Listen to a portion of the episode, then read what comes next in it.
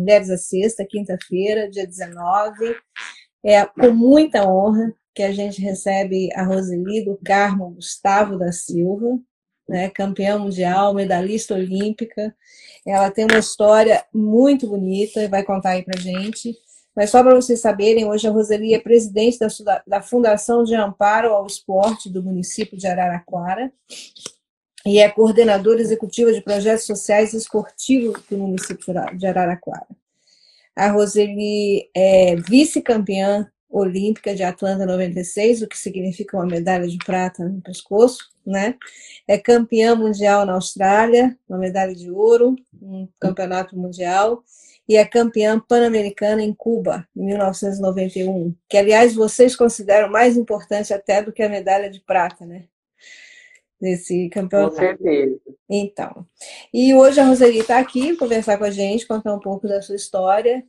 Eu gostaria de agradecer pelo seu tempo, pela sua disponibilidade, por você vir conversar com a gente e assim saber que essas lives que a gente está fazendo é um documento, né, que fica aí é, para os pesquisadores do basquetebol feminino no Brasil. Fica disponível aqui no, IG, no IGTV e fica disponível também no, nosso canal no YouTube. Boa tarde, Roseli. Boa tarde, Cláudia. É, obrigado pelo convite, né? Eu fiquei devendo para você, faz tempo que você tinha já entrado em contato comigo, mas tudo tem sua hora certa, né? Então, assim, obrigado pelo convite. Fico feliz que eu estou vendo algumas é, companheiras minhas que estão aí, né?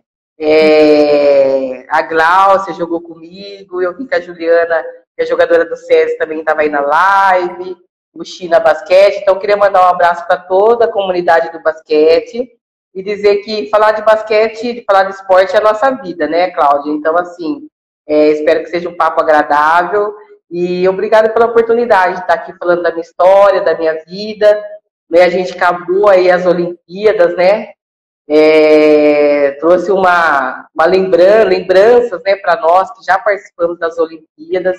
Né? Só quem é atleta sabe é, a importância de você conseguir chegar numa Olimpíada e você ser, medalhista, então, nem se fale, tanto de países, de atletas que você deixou para trás. Né? Então, assim, eu assisti nessa Olimpíadas agora, eu vi assim, o, o, tão grande foi o feito que nós fizemos, a minha geração, né? Eu acho que na época a gente nem tinha tanta noção do que a gente estava escrevendo, a história que a gente estava escrevendo no basquete feminino. E aí, agora vendo as Olimpíadas, eu falei, uau, né? é, que, o que a gente fez, né? Que história a gente escreveu, né? Então, assim, é muito difícil você chegar, né, numa Olimpíada, chegar no Mundial, Exatamente. nos Jogos Pan-Americanos. E aí eu vi o feito grandioso que a nossa geração fez. Né? Que legado a gente deixou. É, exatamente. Você tem o início da sua, da sua vida como jogador de basquete em 1984, né? Você para de jogar em 2008. Conta, conta pra gente como é que foi que você chegou no basquete. Aí você vai ter que lembrar um pouco da sua infância aí, contar pra gente um pouco dessa vida de Araraquara, como é que era o esporte na época, quando você era criança. E você jogou com. Você jogou aí com a Maria Helena durante muito tempo, né? Desde a Unimep, você passou pelo BCN, depois você foi para Ponte Preta. Então, assim, você fez parte dessa formação de base. Daí, quando você for contando a sua infância, conta pra gente aí como é que foi essa formação sua. Então, é, aqui no interior você sabe, né? Eu tive uma infância bem saudável, brincava muito na rua, subia muito árvore, muro, enfim, teve uma, uma, uma infância muito saudável e eu vejo que essa infância é, me levou a ser uma atleta coordenada, né? Demais até.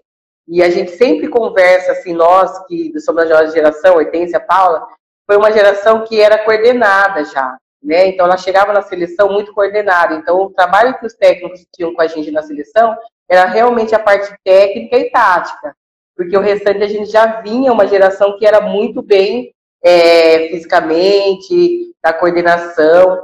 Então, assim, eu com 12 anos, eu comecei a treinar basquete aqui em Araraquara, uhum. por causa da minha irmã Ivone. Primeiro, eu queria dizer que nós somos uma família de sete mulheres, né? Só mulher nós somos.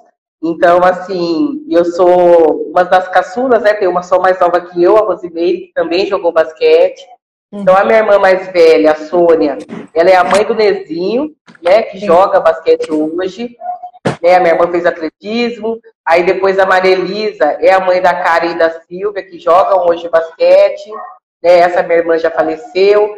Aí eu tenho a minha irmã Cristina, que tem filhos que já fizeram vôlei, e a Rosana, depois a Ivone, né, que foi a pessoa que me levou a, ela jogava basquete. Eu ia aos treinamentos da Ivone, e ali faltou um atleta, o técnico Onofre, que foi meu primeiro técnico aqui em Araraquara, me chamou para compor essa equipe, né?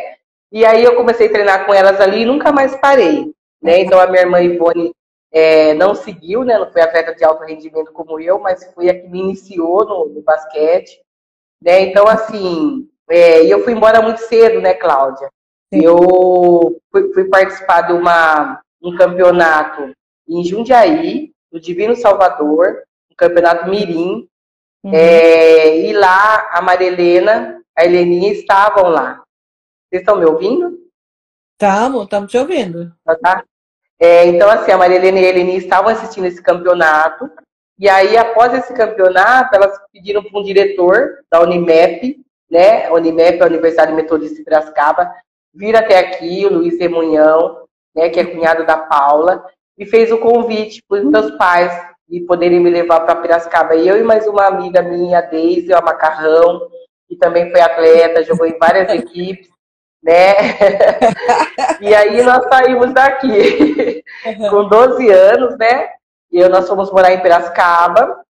Então a gente, eu assim, na verdade, eu era uma, uma, uma menina muito tímida do interior, e eu não tinha assim, noção o que, que minha vida ia se, se transformar, né? Meu pai, é, no início, não queria, aí minha irmã pediu muito que ele deixasse que eu fosse, e aí ele, ele pôs uma, uma condição, né? Você vai, mas eu vou te dar um ano de prazo. Se você não for bem na escola, você volta. Sim. Então, assim, eu me esforcei muito na escola, porque eu não queria voltar. Ao mesmo tempo, eu sofri muito porque eu tinha ali um aconchego, era uma das irmãs mais novas, minhas irmãs me tratavam como se fosse uma boneca, né? Uhum. Tinha toda é, o amor ali, todo o né? aconchego, é. Uhum. Eu estudava na escola que era no quarteirão de cima da minha casa, então assim, eu esperava tocar o sinal dentro da minha casa, uhum. tomando café, a hora que batia o sinal eu saía correndo para ir para a escola. Uhum. Então, eu tinha uma vida muito confortável, assim, uma vida simples de interior, mas muito confortável. E quando eu fui para Piracicaba, eu sofri muito porque a falta da minha mãe, uhum. das minhas irmãs. Eu ligava todos os dias para minha mãe, todos os dias eu chorava. E eu, e eu ficava esperando ela falar para mim, ó, oh, volta, você não quer ficar aí, volta. Uhum. E ela nunca falou isso, né? Ela sempre falava que era uma oportunidade que eu estava tendo, que eu tinha que agarrar, que se uhum. eu não agarrasse, tinha milhares de meninas que queriam estar no meu lugar. Sim. E era verdade, porque o dia que nós chegamos lá em Piracicaba, estava tendo um teste e tinha mais de 200 meninas do Brasil todo fazendo o teste. Né? Então, assim, é, é, Piracicaba era uma das principais equipes.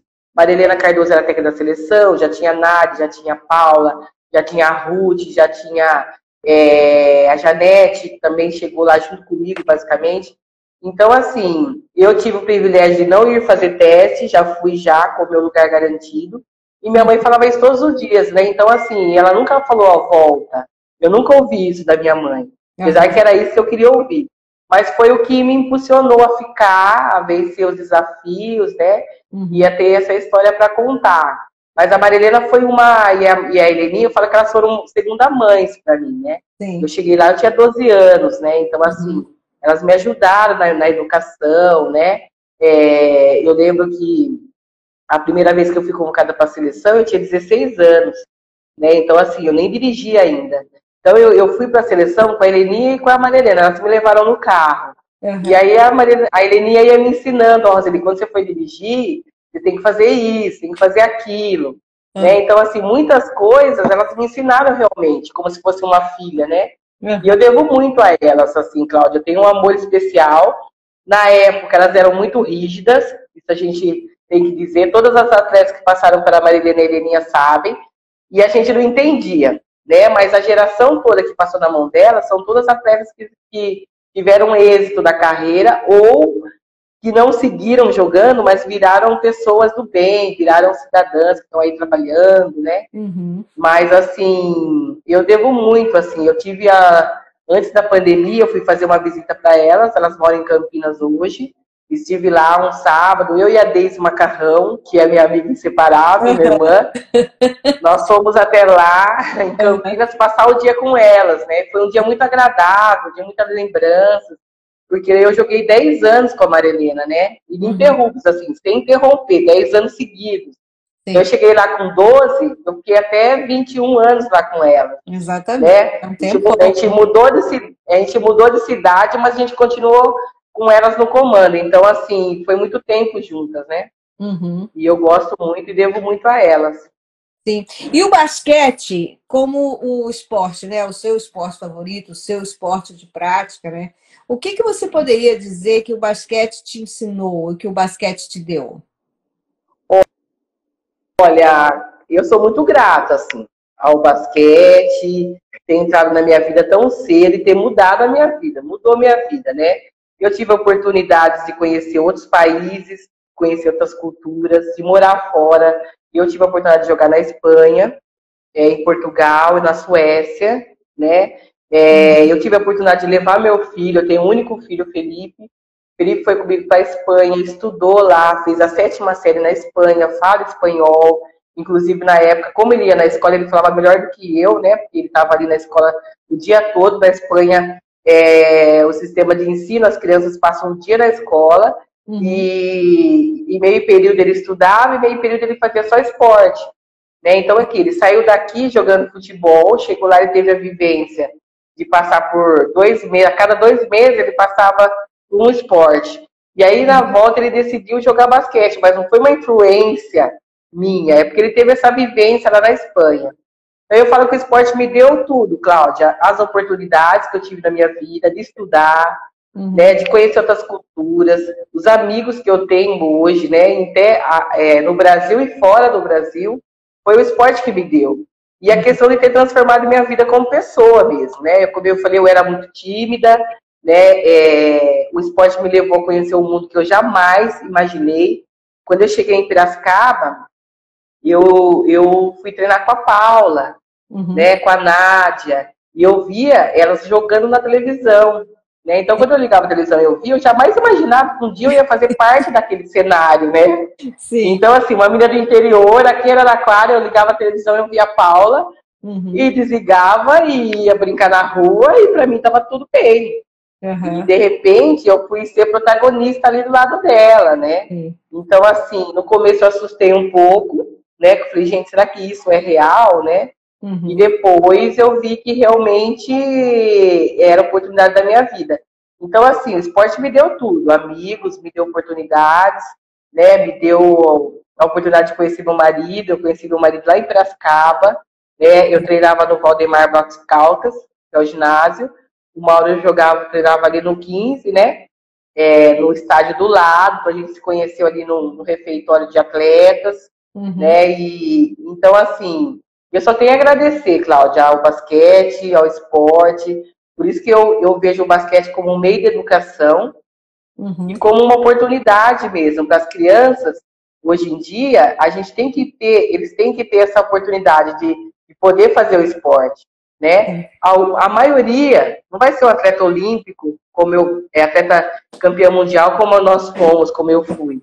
Mas com certeza vai mudar a vida das pessoas, né? Ah, o esporte tem esse poder, né? Então, assim, tudo que eu aprendi ali nas quatro linhas, eu levo para minha vida hoje. Então, hoje eu sou uma gestora, né, do esporte, mas tudo que, que eu, eu tenho de visão hoje é tudo que eu aprendi ali dentro das quatro linhas, né? Respeitar a opinião dos outros, saber que cada um tem seu limite, né? A disciplina, né? De horário, né? Então, assim, você leva para a vida toda. Então, eu, eu vejo assim o esporte, o basquete, como é, um meio de educação. Você consegue educar através do esporte. Sim. Você, é...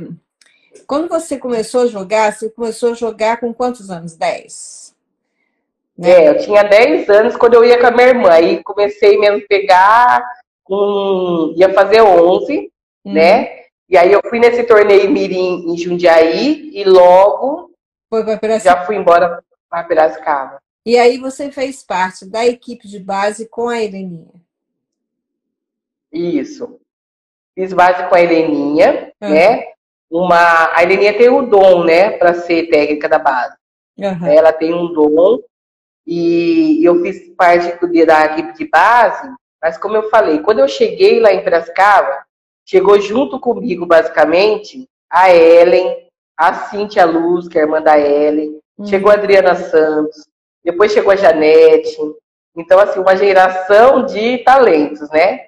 E aí a gente ficou na base pouco tempo, mas é, logo a gente já começou a treinar com adulto. É, então, é. isso aí que eu queria saber, porque isso aí é interessante, né?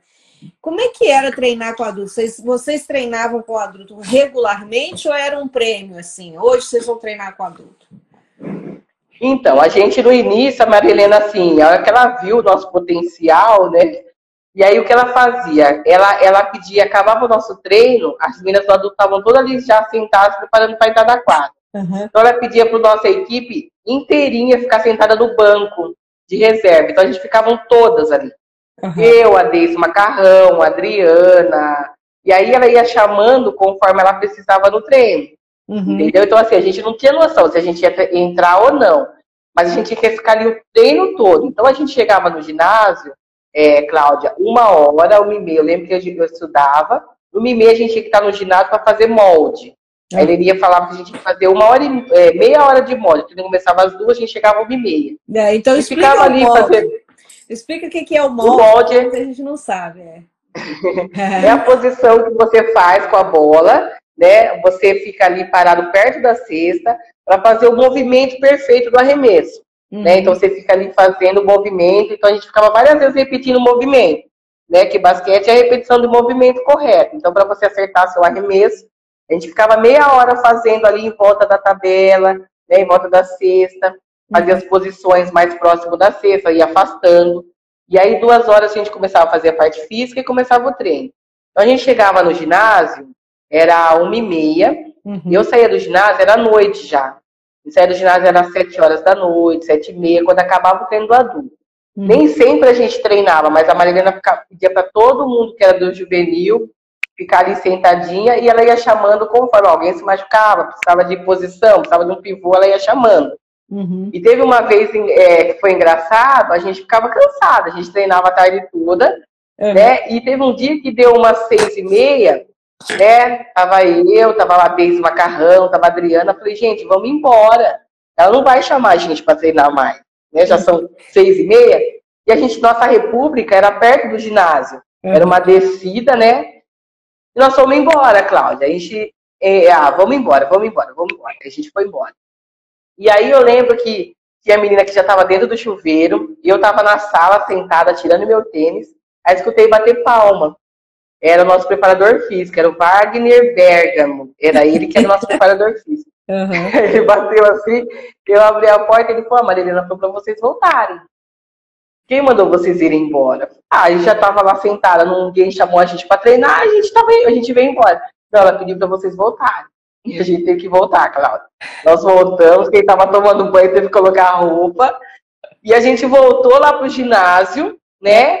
E aí tomou aquela bronca, né? Porque ninguém tinha mandado a gente embora, que a gente tinha que ficar até o final.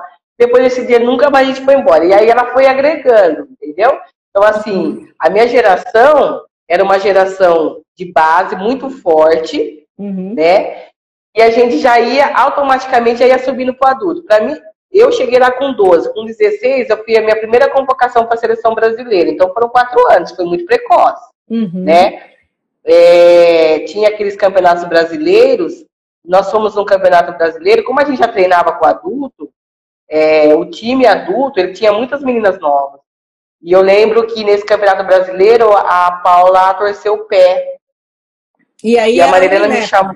É, aí era o Unimap. Isso, era o Unimap. É. Ia fazer final lá no, no, no, no poliesportivo ali do, do Ibirapuera, aquele ginásio do lado né? Uhum. Tem o, o ginásio grande ginásio do lado. E a gente fazia a final ali com Piracicaba, com Sorocaba. Então, assim, era aquele. A cidade parava, saíam 30 ônibus de Piracicaba para ir até o poliesportivo. Sorocaba também levava, era muita rivalidade entre as cidades, né? Uhum. E aí a Marilena me chamou é, no quarto e falou: Olha, Roseli, hoje você se prepara, a Paula não vai ter condições de jogo, e você vai entrar no jogo e você vai marcar a Hortência. E então se prepara. Eu tinha 16 anos. e aí é, eu treinava com elas, né, Cláudia? Então, assim, uhum. eu fiquei, lógico, não dormia à noite, fiquei preocupada, ansiosa. Entrei nesse jogo, e não sei se você lembra, na época tinha a Gazeta Esportiva, né? Que é. o Juarez fazia as matérias. Então, assim, olha, Piracicaba vai lançar uma nova jogadora, vai entrar uma menina nova, vocês vão ver. E aí eu entrei nesse jogo, ginásio lotado, né? Fui muito bem, marquei Hortência, né? Então ali foi meu lançamento assim no adulto. Na categoria de base, todo mundo já me conhecia. Uhum. Né? Então, assim, aí eu ali naquele jogo eu ganhei meu lugar na seleção, né?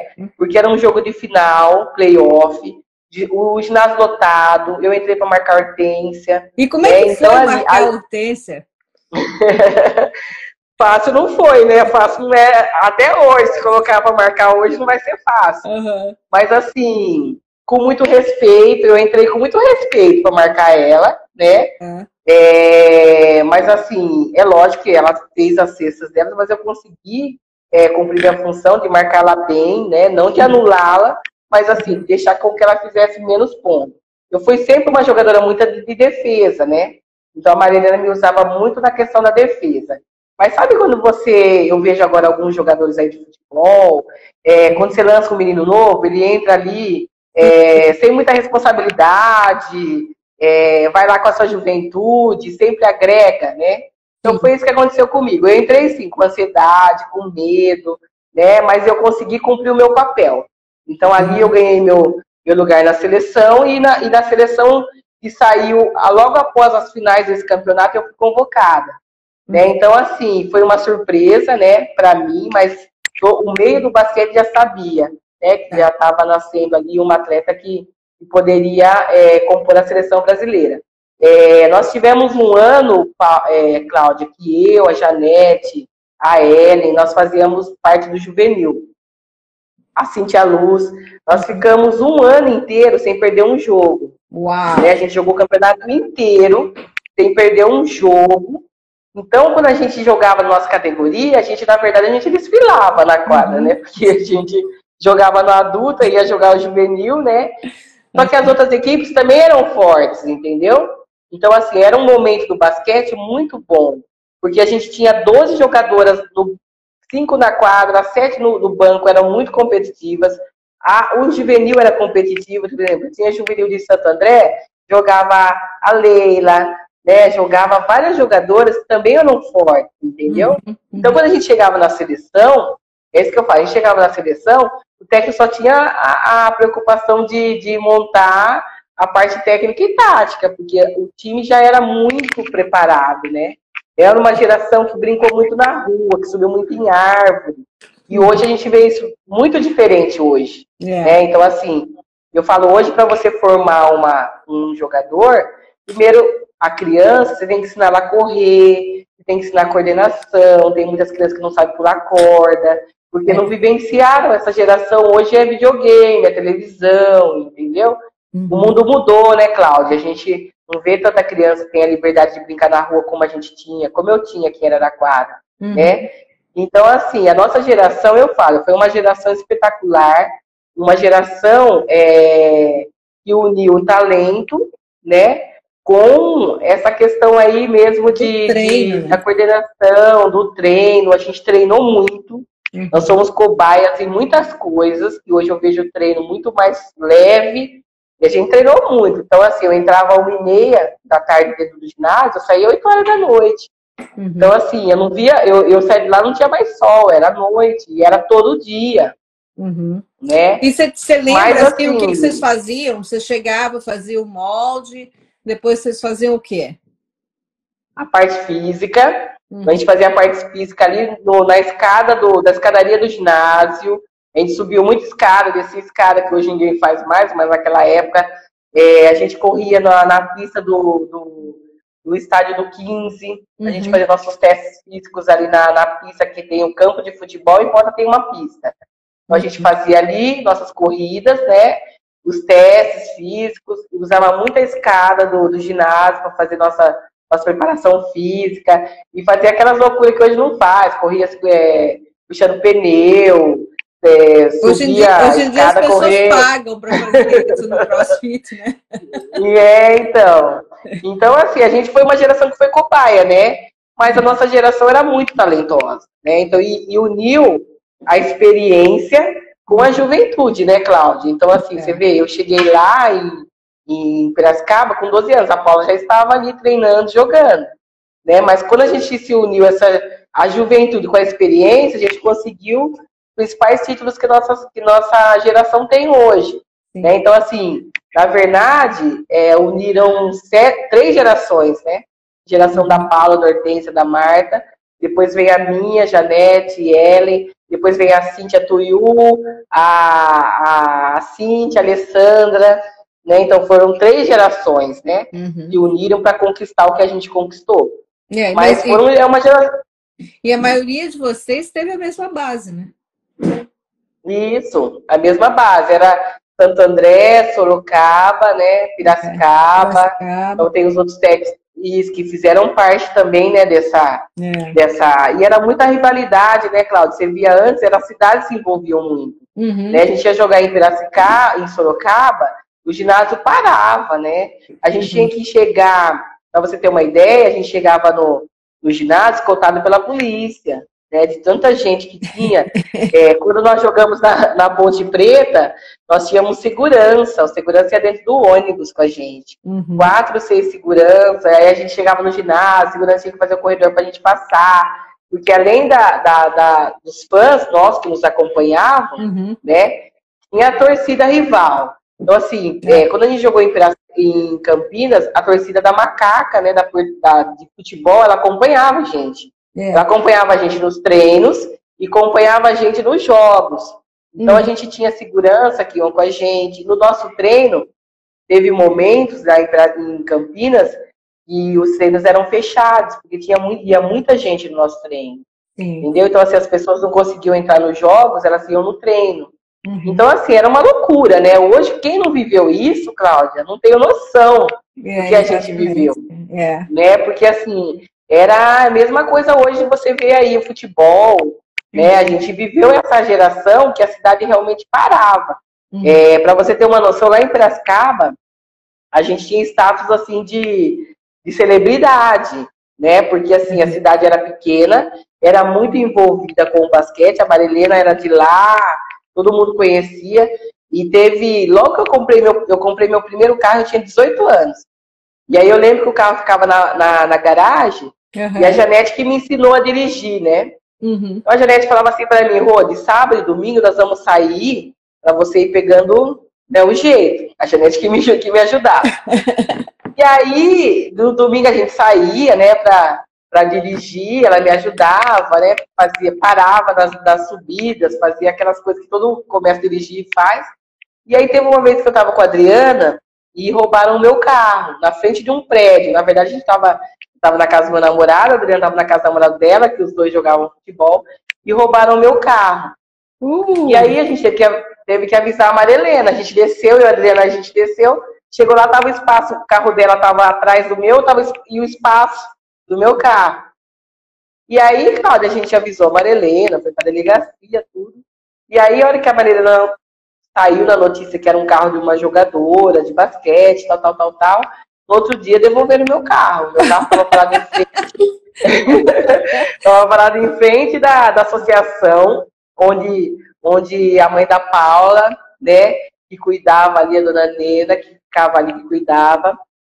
E, e o carro foi devolver. De manhã o carro estava ali. Lógico que ele tinha, tinham levado ele para o canavial, tinham roubado o, o toca-fitas, tudo, uhum. mas o carro foi devolvido, entendeu? Então, assim, eles tinham muito respeito, a gente era tratado como celebridade. Melhor a gente andava na rua. Roseli para...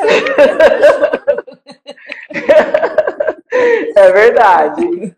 Então, assim, a cidade era muito envolvida, né? Hoje a gente não vê mais isso, né? A gente vê algumas cidades aí que ainda respiram basquete, no feminino, né? No masculino a gente vê mais, a gente vê Franca lá que é todo mundo envolvido. Mas a gente viveu nessa época, Cláudia, que, as, que as, a cidade, elas, elas paravam, né? Paravam. Você imagina hoje, é, 30 ônibus sair de Piracicaba para ir até o Ibirapuera assistir uma final de, de basquete feminino né? É, a gente é. viveu isso uns 10 anos, né? Os anos 90 a gente viveu isso. Uhum. E isso foi muito importante na, na formação das, dos ídolos, né? Porque, assim, os ídolos que você, você fala dessas três gerações que saíram aí, é, é uma coisa que fica muito na memória de todo mundo que acompanhou o basquete nessa época, né? Que, que, mudou muito a vida de vocês e mudou também muito a vida. O que, que você acha que aconteceu? A Paula me falou uma coisa muito interessante me falou não, né? Ela falou numa das lives que eu participei. E ela disse o seguinte: é, nós tivemos as, sementes, né? Que, que foram Marilena, Leninha, essa geração da Norminha, é, Marlene, e tal, que são as mulheres de bronze, né? É, nós fomos né, os frutos dessa dessa dessa geração e depois aí de 2000 aí teve um, uma geada né é. é. o que, que você acha que aconteceu para ter essa geada? Eu acho, Cláudia, que foi a questão de você achar que a geração ia durar para sempre. E a geração, ela, ela, tem, ela, ela tem um fim, né? Como a Paula falou, a geração da, de bronze, ela terminou. E já tinha, já tinha uma geração preparada, né? Que era a geração da Hortência, a Paula, e foi descendo. E aí, nesse meio tempo, acho que esqueceram que essa geração também passaria, né? E não foi dada a devida atenção que, que as categorias de base necessitam, não foi dada a devida atenção à massificação do esporte no Brasil, não foi dada a devida atenção à iniciação esportiva, uhum. né? À, à preparação de novos técnicos, né? De novos de novas pessoas que amam o basquete, que estão ali no dia a dia com a criança, ali dentro da escola, de uhum. iniciar a criança no basquete. Não foi dada essa devida atenção, né? É, por um tempo, curtiu tanto essa geração nossa, e esqueceu que a gente também um dia ia parar, também a gente passaria, né? Apesar de a gente ter deixado esse legado maravilhoso que nós deixamos, eu, eu acho que a gente não se preparou né? Os governos não deram a devida atenção que teriam que ter dado, entendeu? É, que, que então, seriam, assim, é, porque assim, eu, eu sempre falo, né, que essa, essa, essas gerações foram preparadas lá em 1982, né? Sim, eu cheguei, eu cheguei em 84, né, em Piracicaba. É, começa então, ali já começou... em 82 e teve essa, essa, essa coisa toda dessa preparação de base muito forte. E, vo, e você poderia dizer assim que o segredo, por exemplo, é, dessa, dessa base ser tão forte quanto a principal, o fato de vocês jogarem contra elas ou com elas, é, era um incentivo isso? Com certeza. Isso aí incentivava demais, né? Elas eram o nosso espelho e ali a gente estava ali fazendo parte do processo.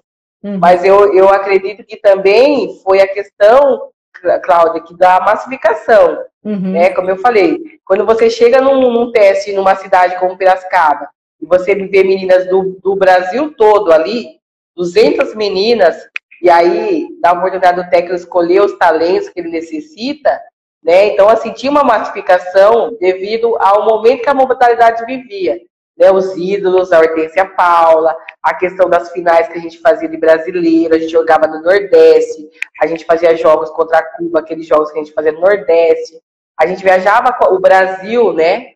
Então, isso daí fez com que as meninas quisessem jogar basquete. Né? Então, assim, da quantidade tirou a qualidade. Sim. É isso que falta hoje. Hoje a gente tem um número muito reduzido de jogadoras. Uhum. Para você conseguir contratar é, formar uma equipe de base, Cláudio, você tem que suar. Eu falo isso porque eu vivo isso aqui hoje. Conversei isso com a Adriana hoje no telefone, agora à tarde. Uhum. Então, assim, a gente tem um número muito reduzido de jogadoras hoje. Na nossa época, não. A gente tinha um número maior, os campeonatos é, de base eram muito fortes, uhum. né? Com jogadoras, todas as 12 jogadoras tinham nível, e tinha mais as que não estavam escaladas ali esperando para pegar seu lugar. Uhum. Então você não podia vacilar, você tinha que treinar, você tinha que se dedicar. E hoje a gente vê ao contrário, a gente vê uma equipe que é formada por oito jogadoras e não tem mais. Então você tem que. que ela, é elas que você tem. Então, às vezes a jogadora faz corpo mole, a jogadora não, não se dedica, como, mas não tem outra, entendeu? Uhum. Na nossa época, a competitividade era muito grande. É, entendeu? Tinha... Eu não queria ficar um treino, eu não, eu não queria ficar um treino fora. Porque você pensa, ó, eu treinava no adulto. Aí no adulto tinha Paula e isso e aquilo. Aí no juvenil tinha uma equipe juvenil muito forte. Aí tinha um infantil que já vinha do nosso calcanhar ali. Uhum. Então, você fala de ficar um treino fora, era a morte para nós, porque a gente uhum. sabia que ele ia, ia, entrar outra no lugar, Sim. tão boa quanto, entendeu? Então, assim, isso levou com que a nossa geração crescesse muito. Uhum. Né? Então, assim, eu acho que. Mas essa atenção para a categoria de base, para a iniciação esportiva e a massificação faltou, e hoje a gente tem que pedir é, ajuda para ter um número de jogadores suficiente para poder treinar, uma equipe de base. Não são todas as equipes hoje que têm categoria de base, uhum. né? Então isso, isso dificulta muito. É. Acho que falta também uma estratégia, né? Porque eu conversei muito com a Heleninha e assim, a estratégia delas era a escola, né? Elas em Piracicaba tinham 10 escolas que elas iam lá e viam uma que tinha mais ou menos um jeito, nunca tinha jogado basquete na vida, mas era uma menina que tinha garra, pegava, pegava a menina, ensinava do zero. Né? E hoje em dia o técnico já quer que a menina venha pronta, né? É, é porque, Cláudia, é, ensinar o basquete é muito difícil, né? É. Categoria de base tem que ser quem gosta mesmo, porque assim, não tem holofote, é um trabalho árduo, todo dia você tem que estar ali ensinando, criar a Irene ia fazer com a gente, todo dia você tem que ir lá fazer o molde, meia hora, ficar acertando o arremesso. E não tem holofote na base. Você vai, você vai aparecer quando você chega no adulto, quando você vai com uma seleção. Então, uhum. os técnicos hoje, eles querem a jogadora pronta, porque para formar a jogadora dá muito trabalho. E é um é. trabalho que ninguém valoriza, que ninguém vê. Eles só vão ver quando a menina, quando a menina desponta e fala, ah, quem foi seu técnico? Uhum. Da onde você veio? Aí você vai falar, entendeu? Mas ele já ficou ali, ó, cinco anos, seis anos ensinando basquete. Exatamente. Né? E tem, aí a Ellen usa aí, ó, para contar pra gente aí, lista de três lá, né? Mas. Ai, a Ellen tava, a Ellen tava nessa época aí também. A Ellen também chegou lá em Trascava basicamente junto comigo. Ela, a Cíntia. É. Né, foi uma época muito boa. A gente. A Ellen tá aí para falar. Nossa equipe era muito forte. É. Tanto de base Uhum. E a gente viveu um momento muito especial do basquete, né? Muito especial Muito mesmo. especial. Mas aí, voltando aí, você como gestora agora, né? Você chegou a fundar o Instituto Roseli Gustavo?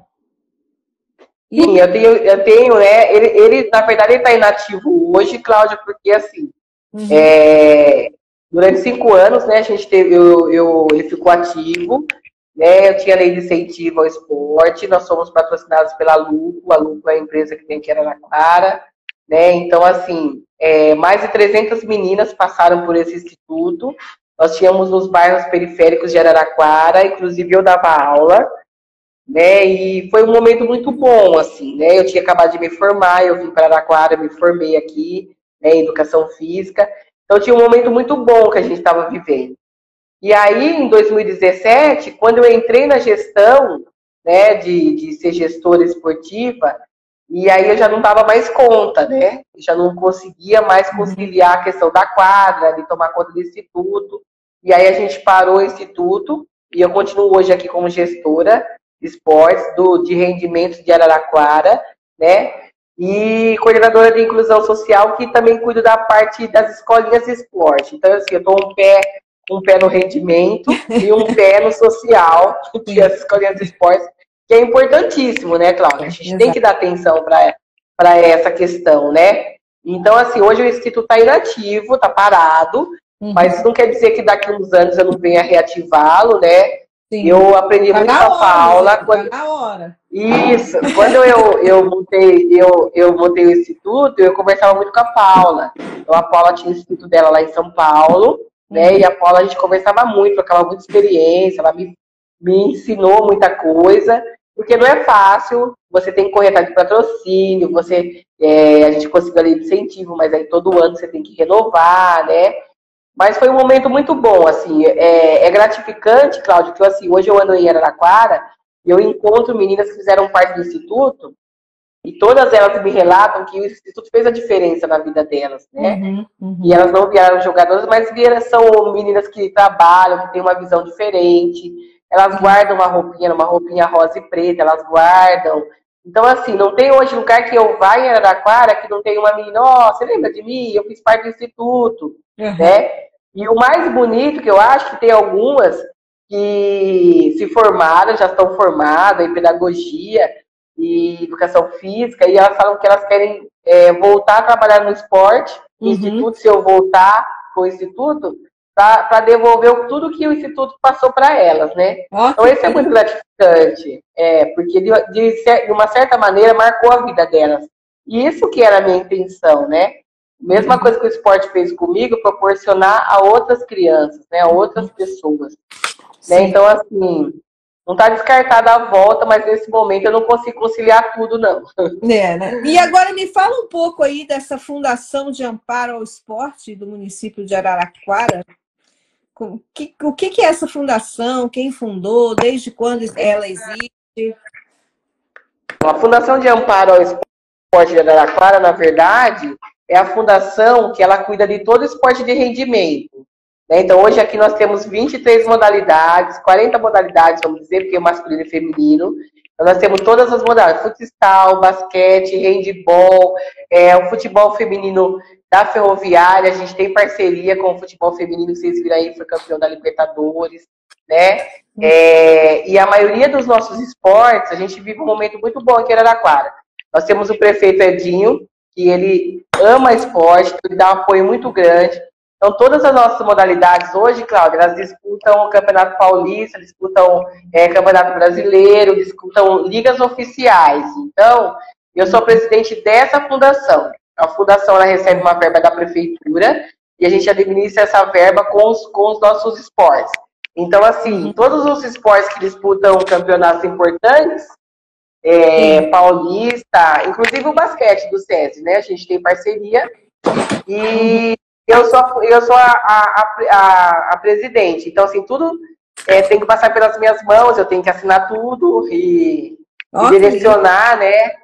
Uhum. E é, e é importante isso, né, é, é, Cláudia, que assim, por a minha vivência ter passado pela quadra, né, ter toda essa experiência que eu tenho, eu falo que é importantíssimo ter os atletas no comando do esporte, porque Uhum. a gente tem uma visão diferente, né? Então, assim, quando o técnico chega lá para mim com um pedido, ou com uma reclamação, ou com uma Uhum. informação, ele, tudo que ele vai me falar, eu já vivi. Ou já vivi dentro da quadra, já vivi É. como, como, como técnica, como assistente técnica. Então, assim, eles falam, nossa, ele como é fácil falar com você, porque eles não precisam ficar me explicando tudo, né? Ah, tá acontecendo isso, ó, nossa, nossa modalidade foi viajar e aconteceu isso. Falar, ah, aconteceu isso, já sei, tal, tal. Então, assim, eu, eu acredito que, assim, o meu sucesso aqui no esporte de Araraquara é devido à minha experiência que eu tive, né, de vida dentro de quadra. Por isso que eu falo que é tão importante a gente ter ex-atletas, lógico, ex-atletas que, que estudaram, que se capacitaram Uhum. na gestão do esporte. Né? Porque nada mais, ninguém vai, vai enxergar melhor os problemas que tem do esporte do que as pessoas que viveram. Né? Então, assim, é, é, muito importante, Cláudia, não é? E também usar essa questão né, do espelho, né? De quem tem história para contar, entendeu? Exatamente. Não pode ser uma coisa só, só política, Uhum. né? Então, assim, hoje a gente fica feliz de ver a Paula na CBB, né, a Adriana, Uhum. e a gente acredita que tem que ter mais atletas ainda, eu acho. E quanto mais tiver, dá mais visibilidade para o esporte, chamar nossa geração para fazer parte da gestão, do processo. Uhum. As atletas, elas têm que fazer parte do processo. Sim. Porque sem atleta não tem basquete. É. Né? O basquete é. não existe sem, sem o atleta, né? Então eu acho muito importante. É. E, tem, e tem o Gui também, né? O presidente da CBB foi atleta, né? Foi jogador, Sim, então. jogador da seleção. Então, assim, é, você fala uma coisa que é bem interessante, né? Você sabe que o, o presidente do, do Comitê Olímpico de Paris, agora, ele é ex-atleta, né? Então, existe um movimento, eu acho que é um movimento mundial, né, de trazer os atletas para essa representatividade, né, que faz uma, faz uma diferença muito grande. Aí, como você fala em representatividade, e eu vou perguntar logo para você. Eu perguntei isso para a Paula, perguntei isso para as outras meninas. Mas vocês, por exemplo, ficavam na mídia um tempão, né? Esse, tem o China aí, o basquete que está falando aí, né? Do Passa Bola China. A gente está sempre falando sobre a visibilidade, né? Mas eu Sim. vejo uma, uma resistência muito grande hoje das atletas jovens de dar entrevista, de participar dos programas de bate-papo, ou dos programas, né? Até no Instagram mesmo, É verdade, é. Existe, elas não respondem, elas não. Na época de vocês, tinha um treino para vocês responderem para a imprensa ou não? Olha, Cláudia, eu faço. Aqui no, no, no aqui em Araraquara, a gente, eu converso muito com a parte a pessoal da imprensa. É, hum. Quando a gente jogou no, no, Eu joguei no Bradesco, né? Em, em Osasco, uhum. a gente tinha sim esse treinamento, a gente recebia um treinamento de como você tratar com a, com a imprensa. Uhum. Né? Então era fantástico, assim, a gente passava como se fosse um media training, então a gente tinha uma apostila, né? Uma pessoa da imprensa é, sentava com a gente e ali ela passava para nós como, como que você tinha que se comportar, o que, que você uhum. poderia falar, o que você não devia falar.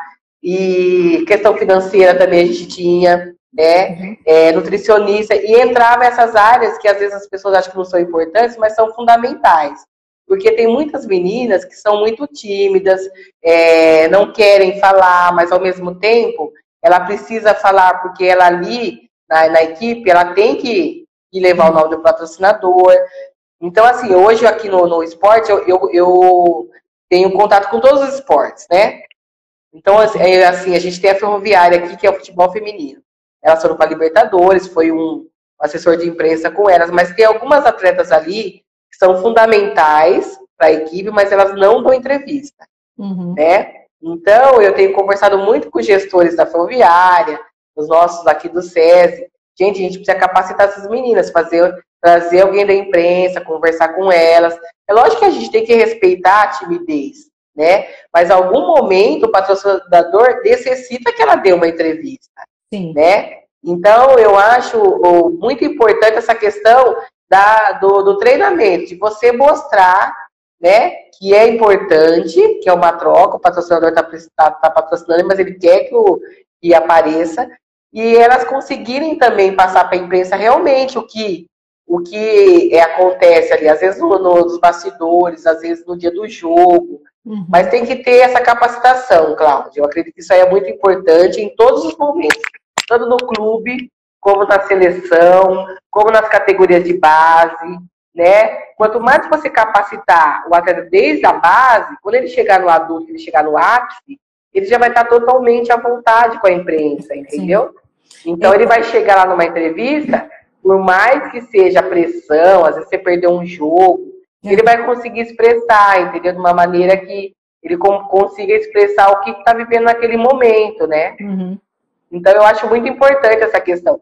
E a questão também financeira, né?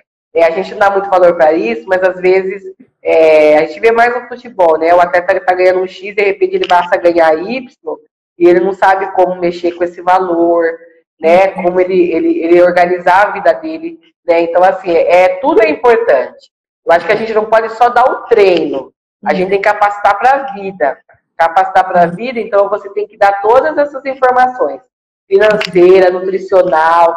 E lá no Bradesco, em Osasco, eu tive isso, viu, Cláudia? Então, assim, eu sou muito grata. O SESI proporciona isso para as meninas hoje, aqui em Araraquara. Uhum. Elas têm essa capacitação. E é importantíssimo, né? Porque a vida de atleta, ela passa, né, Cláudia? Uma hora a gente vai parar de ser atleta. Pois e é. a vida continua, é. né?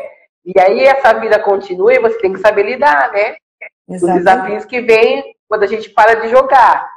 Né? O dinheiro diminui, você tem que procurar outros campos para trabalhar.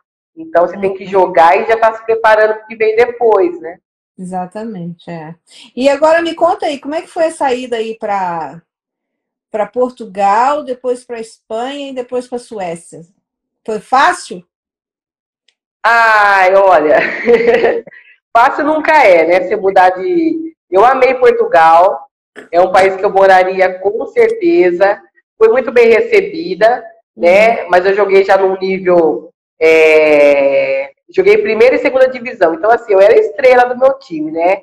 Na verdade, eu era uma estrela porque, assim, o nível lá era mais fraco que o nosso aqui. Já estava uhum. já querendo parar de jogar. Uhum. E como não, deix... não me deixavam parar de jogar e, e surgiu essa proposta, eu fui adorei Portugal, amei assim de paixão, moraria lá. É, eu pude levar o Felipe, que para mim era muito importante, meu filho era pequeno ainda, né? Uhum. Depois eu fui para a Espanha, né? Também com essa proposta de levar o Felipe, dele fazer, é, estudar lá o espanhol, ele fez a temporada, ele, se, ele fez a sétima série lá. Então, assim, são experiências que a gente falou no começo, Cláudio, que o esporte nos proporciona, que a gente tem que aproveitar. Como eu pude levar o Felipe junto e dar essa oportunidade para ele, né? Então, assim, no basquete, eu vou falar para você assim, que não me acrescentou muito, né? Mas de experiência de vida, sim. E na Suécia foi um desafio muito grande, né? Era muita neve, uhum. né? Então, assim, três meses ali na neve. Eu abri a janela do meu apartamento, era não ficava nem escuro, de tão branco de tanta neve. Então, assim, eu demorei para me adaptar, uhum. né? É, tinha uma menina no meu, na minha equipe que ela tinha sido da, da, da Cruz Vermelha, então ela falava espanhol. Ela me ajudou muito, a Ana, ela é minha amiga até hoje. Mas assim, na Suécia foi bem difícil. Fiquei três meses, mas depois eu não quis voltar mais. Uhum. Né? A gente sai daqui de um país como o nosso de calor, né? Mas assim, Portugal foi mais. Isso, Morada do Sol, Araraquara é Morada do Sol. É. Mas assim, Portugal eu amei, eu amei, eu moraria lá, tenho amigas lá, na Espanha também. Foi muito bom o tempo que eu tive na Espanha. E para onde eu morei ali perto de perto de La Corunha. Uhum. Eu morei em Ferrol. Tá. Então, na época que eu joguei lá, o Mauro Silva jogava no La Corunha. Hum. E a cidade que eu morei era pertinho. Então, assim, nos finais de semana eu ia até La Colinha para assistir os jogos hum. né, do, do, do, futebol. E eu, eu conheci o Mauro Silva lá, eu assisti os jogos, eu vi as grandes equipes jogando lá, né? Então foi uma experiência muito legal a Espanha. Gostei muito também. Mas assim, eu já estava ali já no, no, no, momento de começar a pensar em parar, né? Uhum. E aí, quando eu voltei de lá, já estava com esse pensamento de, de, voltar a parar. E aí eu vim para Araraquara, né, onde o prefeito montou uma equipe para mim aqui. Eu falei que eu queria muito estudar, que eu queria fazer faculdade. Eu gosto muito de ler, Cláudia. Aí, com essa vida louca que a gente tinha de seleção, de clube, uhum. eu não conseguia fazer minha faculdade. Então, eu vim fazer minha faculdade aqui em Araraquara. Uhum. Com 35 anos, eu entrei na faculdade de Educação Física né? Fiz a faculdade, da, o pessoal da minha turma brincava que eu era mãe, né? Todo mundo me chamava de mãe lá na, na sala, todo mundo. Então, tudo que acontecia na, tudo que acontecia na, na, na, sala, eu ficava sabendo de tudo, porque eu não, eu, ia, eu não participava das festas, mas tudo eles iam me contar, né, meus filhos. E até hoje eu encontro alguém. E aí eu fiz com 35 anos, Aí depois eu fiz é, treinamento esportivo, né? Fui fazer pós-graduação. E aí já comecei devagar, já saindo das quadras, já comecei a fazer estágio. Aí foi assim, foi, eu falo que foi gradativo e, e não me causou nenhum dano, assim, a questão de parar e, e já ir para fora das quadras, entendeu? Porque foi tudo muito pensado, muito trabalhado, não uhum. tive, assim, depressão, não fiquei, né? É lógico que a gente fica preocupada com, com o novo, né? Com é. os novos desafios. Mas eu acho que eu fui, eu trabalhei bem essa questão assim na minha vida de trabalhando já a minha minha parada, né? E começar a trabalhar com o esporte que eu amo, Uhum. É, eu faço meu, meu trabalho com muito prazer. Eu, eu acordo de manhã feliz. Não tenho hora para voltar, Cláudia, porque assim, a Secretaria de Esportes é, é dinâmica né, e acontece muita coisa. Mas sabe quando você vai fazer trabalhar feliz? É devolver ao, ao esporte da minha cidade, né? Uhum. Que ele me proporcionou. Então, assim, eu estou muito feliz hoje, assim, no meu trabalho, né? Dentro do esporte. Eu acho que eu tenho muito a contribuir mesmo com o esporte de Araraquara, do esporte nacional. Então, assim, o esporte ainda me move, né? Eu assisto jogos, eu tenho as duas sobrinhas que jogam, a cara é a Silvia, o Nezinho também estava jogando no é. Brasília. Então, assim, meu marido foi jogador de futebol. Então, assim, a gente respira esporte na minha casa 24 horas, né? Uhum. Meu filho mora aí nos Estados Unidos hoje. Então, uhum. quando eu vou para ir nas férias, a gente vai assistir NBA. Eu tive o privilégio de assistir dois jogos do, da NBA aí no, do Golden, né? Ele mora na Califórnia, né? Então, ah, onde ele mora? Então, assim, ele mora em pertinho de São, em São Francisco, mas na Bay Area, né? Não mora na cidade de São Francisco, mora em Emerville, chama. Ah, é no arredor ali. Pertinho, é, é pertinho de Berkeley, é. Então. E a gente já, e a gente já foi acho que três vezes eu fui assistir NBA. A primeira vez ele fez uma surpresa para mim, né? Na verdade. Uhum. É, mãe, se arruma aí que nós estamos no shopping, tal, tal, tal, tal. E aí eu falei, ah, tá bom, nem. E, e aí, ó, só que a gente vai demorar para voltar. E aí quando eu vi ele passando a ponte, né, a Gold, passar quando a hora que eu vi chegando no, está, no, no ginásio, eu falei, Felipe, onde estamos indo? Ele falou, mãe, você vai ser o primeiro jogo da NBA da sua vida. e eu vou te dar de presente, uhum. porque você sempre me levou nos ginásios para assistir jogo, uhum. no estádio para assistir o jogo do pai, e eu ia no ginásio para assistir os seus jogos. Agora hoje eu vou levar vocês. Ah, que bonito. E aí foi um dia, assim, maravilhoso. Né? A gente chegou cedo, eu tive a oportunidade de ver o Duran aquecendo ali, uhum. né, o ah, foi maravilhoso. Assim, foi um dia mágico para mim, viu, Cláudio? Eu achei que eu não ia me emocionar, mas eu me emocionei. Nós ficamos, acho que umas seis horas ali dentro do estádio, do ginásio, mas passou tão rápido. Uhum. Né? Então, assim, ver o Kerr, ver o, o Kevin Durant aquecendo. É. E no dia que nós fomos, foi especial porque o, o Caboclo tinha de jogar, que foi o Toronto, né? Uhum. E o Lucas Bebê. E eles são ah, amigos do meu filho. Ah, que legal. Né? Então a gente acabou tá jogando. Gente... aqui, não? Não, não. Ele foi para jogar, Cláudia, mas como ele já tinha jogado quatro edições da NBB aqui, uhum. quando ele foi fazer a faculdade aí, puxaram, né, a ficha dele, uhum. e aí viram que ele tinha jogado no campeonato profissional, que a NBB é, é considerada como um profissional. Uhum. ele não pôde fazer a, a, a universidade aí, então ele trabalha numa empresa e é DJ. Então, no uhum. final de semana ele é DJ, é bem conhecido já sabe? Tem uma agenda extensa. Uhum. E, e, ele não jogou, ele ama basquete, vai assistir os jogos. Ele, tem, ele como ele jogou NBB aqui, então uhum. ele conhece o Raulzinho, ele conhece o Nenê, ele conhece o Lucas. Uhum. E todas as vezes que eles vão jogar aí, aí em São Francisco, eles ligam para ele, dão ingresso. Ah, Inclusive, ele está sempre assistindo jogos. Então foi para mim foi assim uma alegria, uma emoção. Eu fiquei, confesso que eu fiquei emocionada. E meu filho brincou, mãe, é, aqui não é videogame não. Você tá vendo Duran? Tá ali aquecendo de verdade. Mas foi muito bom, foi muito bom.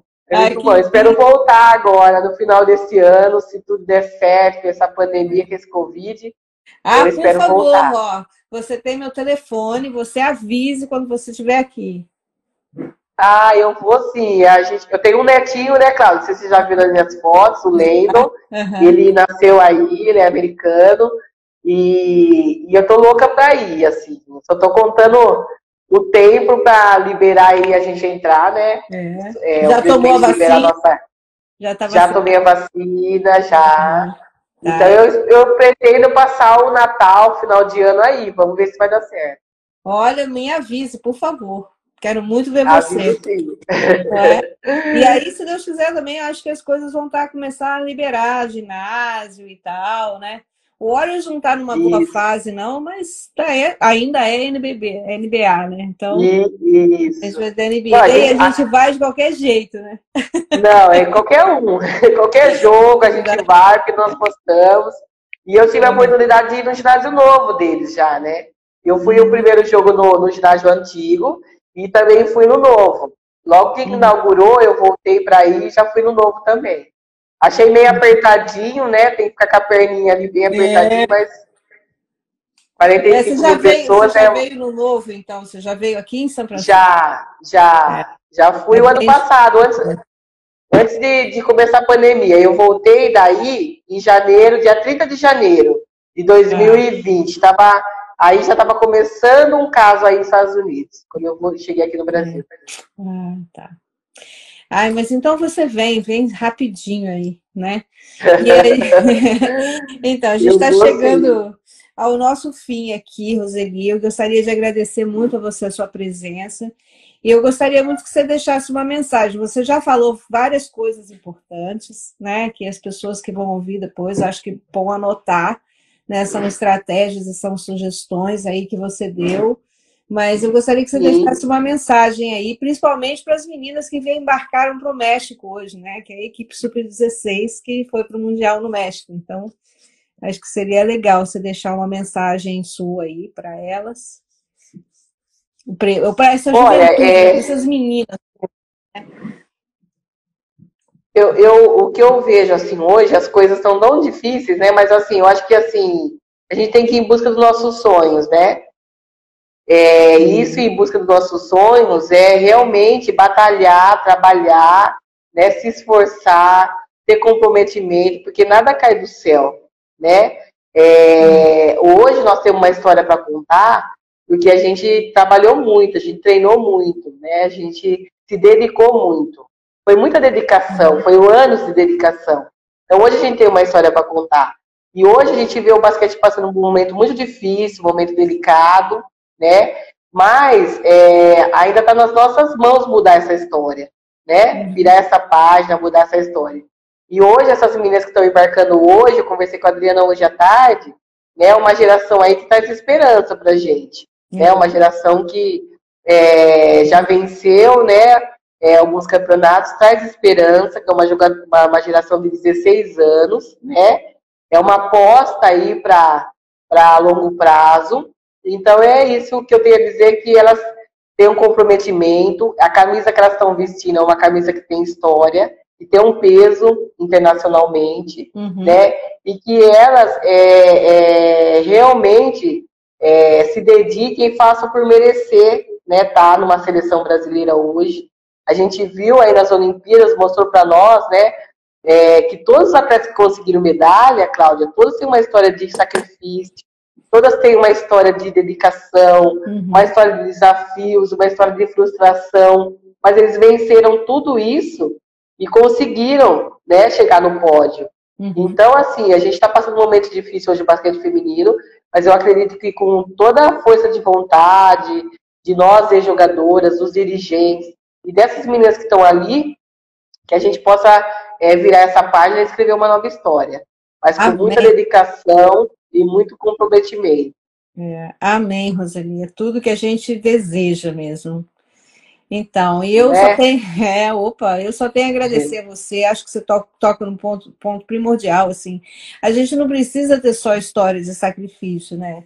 Que a gente possa virar essa essa moeda mesmo. Essa página, né? Essa página, sabe? E, e dar condição para um atleta, sabe? O dia que o atleta brasileiro chegar e falar, olha, eu venci, eu tô aqui, porque eu tive apoio, eu tive condições, eu tive condições de treinamento, né? Eu tive Sim. apoio psicológico, tive nutrição, tive toda essa coisa que você falou aí, né? De suporte é. para a vida, fui preparado não para ser o medalhista, mas também para a vida. Acho que acho que a gente vai ficar feliz, né? Eu quero viver para ver isso, né? Porque, eu também. É, eu, um dia eu, eu também quero viver para ver isso. É, eu quero viver para ver isso, porque um dia eu virei para Norminha, eu acho que foi o dia que eu fui na FMU, né? Falei assim, eu quero viver para ver vocês homenageadas pela CBB, entendeu? E aí, eu, assim, é esse ano, né? Você vê a conferência, né? Heleninha e, e, e Delci, é, o prêmio de melhor Sim. jogadora vai para Norminha, aí você tem... Elas merecem, né? Ah, merece, porque assim, a gente tem que, é igual você diz, né? A gente tem que lembrar com gratidão de quem nos formou. Né? Sim, então, é verdade. Assim, quem nos deu a oportunidade, porque a representatividade e a visibilidade, ela vem com a oportunidade. Eu sempre vejo isso. E quem, e quem dá a oportunidade tem que ser lembrado com muito carinho e com muita gratidão. Não é? É verdade, Cláudia. Assim, para finalizar, né, que a gente fala bastante, uhum. é, é, eu tenho um amigo que fala que a, que a gratidão é memória do coração, é. né? E aí, quando você chega, você alcança né, o ápice, chega no pódio, você tem que lembrar de quem cuidou de você lá atrás, né? Então, assim, hoje eu tenho o Onofre, que foi meu primeiro técnico, inclusive quando eu fui para Piracicaba, ele também foi. Piracicaba contratou, levou eu, a Deise, e levou o técnico também, o Onofre também uhum. foi. E ele mora aqui em Araraquara hoje. Então, assim, todas as vezes, eu, eu gosto muito de citar o nome dele, de homenageá-lo, porque foi a pessoa que me iniciou no esporte. E não tem como eu falar da minha história de, de medalhas, de conquistas, sem falar dele. Né? Então, assim, o ano passado, no, no, Campeonato Paulista, eu tive a oportunidade de homenageá-lo durante o jogo, né? Ele foi homenageado. E aí eu acho que a gente tem que homenagear, homenagear as pessoas em vida, né? Porque depois que elas morrem, é, aí assim, a gente vai fazer uma homenagem, mas ela não vai estar aqui para vir. Né? Então, assim, eu procuro homenagear as pessoas em vida e falo sempre, a gente tem que lembrar dos nossos professores que lá atrás nos ensinaram o primeiro arremesso, né? Uhum. Essas pessoas é. têm que é. ser lembradas. E sem elas, nós não estaríamos cantando a história que nós estamos contando aqui hoje, né? Então, uhum. assim, eu vejo os atletas hoje, agora nas Olimpíadas, tão bonito, né? A Rebeca falando do, do técnico dela, que ela foi morar com ele com seis anos, né? Ele cuidou dela como uma filha, e os dois lá na Olimpíada juntos, né? Então, assim, uhum. são histórias que mostram que vale a pena você investir na criança, né? É. Da ensinar a criança o caminho que ela deve andar. E quando ela chegar lá no pódio, ela vai lembrar de você, né? Então, assim, isso é muito importante. A gratidão é a memória do coração. A gente tem que ser grato, por isso eu falo de todos os profissionais que passaram na minha vida, desde o Onofre, que foi primeiro, a Marilena, a Heleninha, é, Borracha, Barbosa, é, o Paulinho Bassu, todos, uhum. a Mila, né, de lá de Americana, todos foram importantes, né, todos tiveram sua contribuição para nossa geração chegar lá e conquistar os títulos que nós conquistamos. Exatamente. Nossa, muito obrigada, Roseli. Ai, obrigada a você, viu? Que papo gostoso. Pois é, é com certeza. Você vai me encontrar aí nos Estados Unidos ainda, nós vamos Com sair para tomar um café. Você, é, por favor, você me manda, você me manda uma, uma, um WhatsApp. Que café nada, vou levar você para jantar, você aqui em casa. Imagina, Isso, é verdade. Imagina que eu vou bom. deixar a Roseli, vou levar a Roseli para café, de jeito nenhum, embora. Ai, que tá bom. bom Olha, muito obrigado mesmo mais uma vez. Esse vídeo fica gravado aqui no IGTV, vai também para o Mulheres Assista, nosso canal no YouTube. Por favor, acessem o canal, põem lá um, um, um like, né?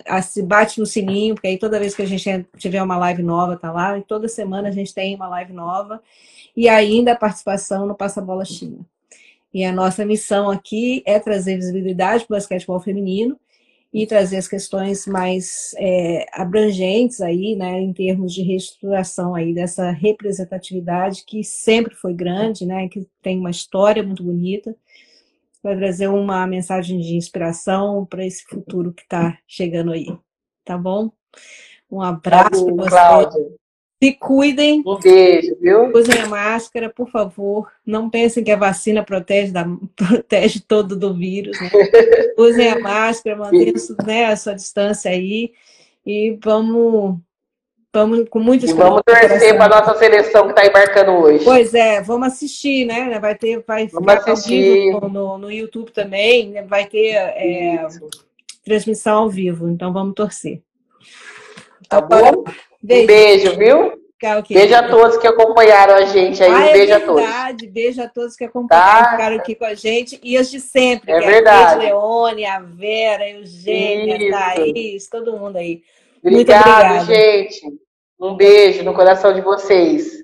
Tchau, tchau. Tchau.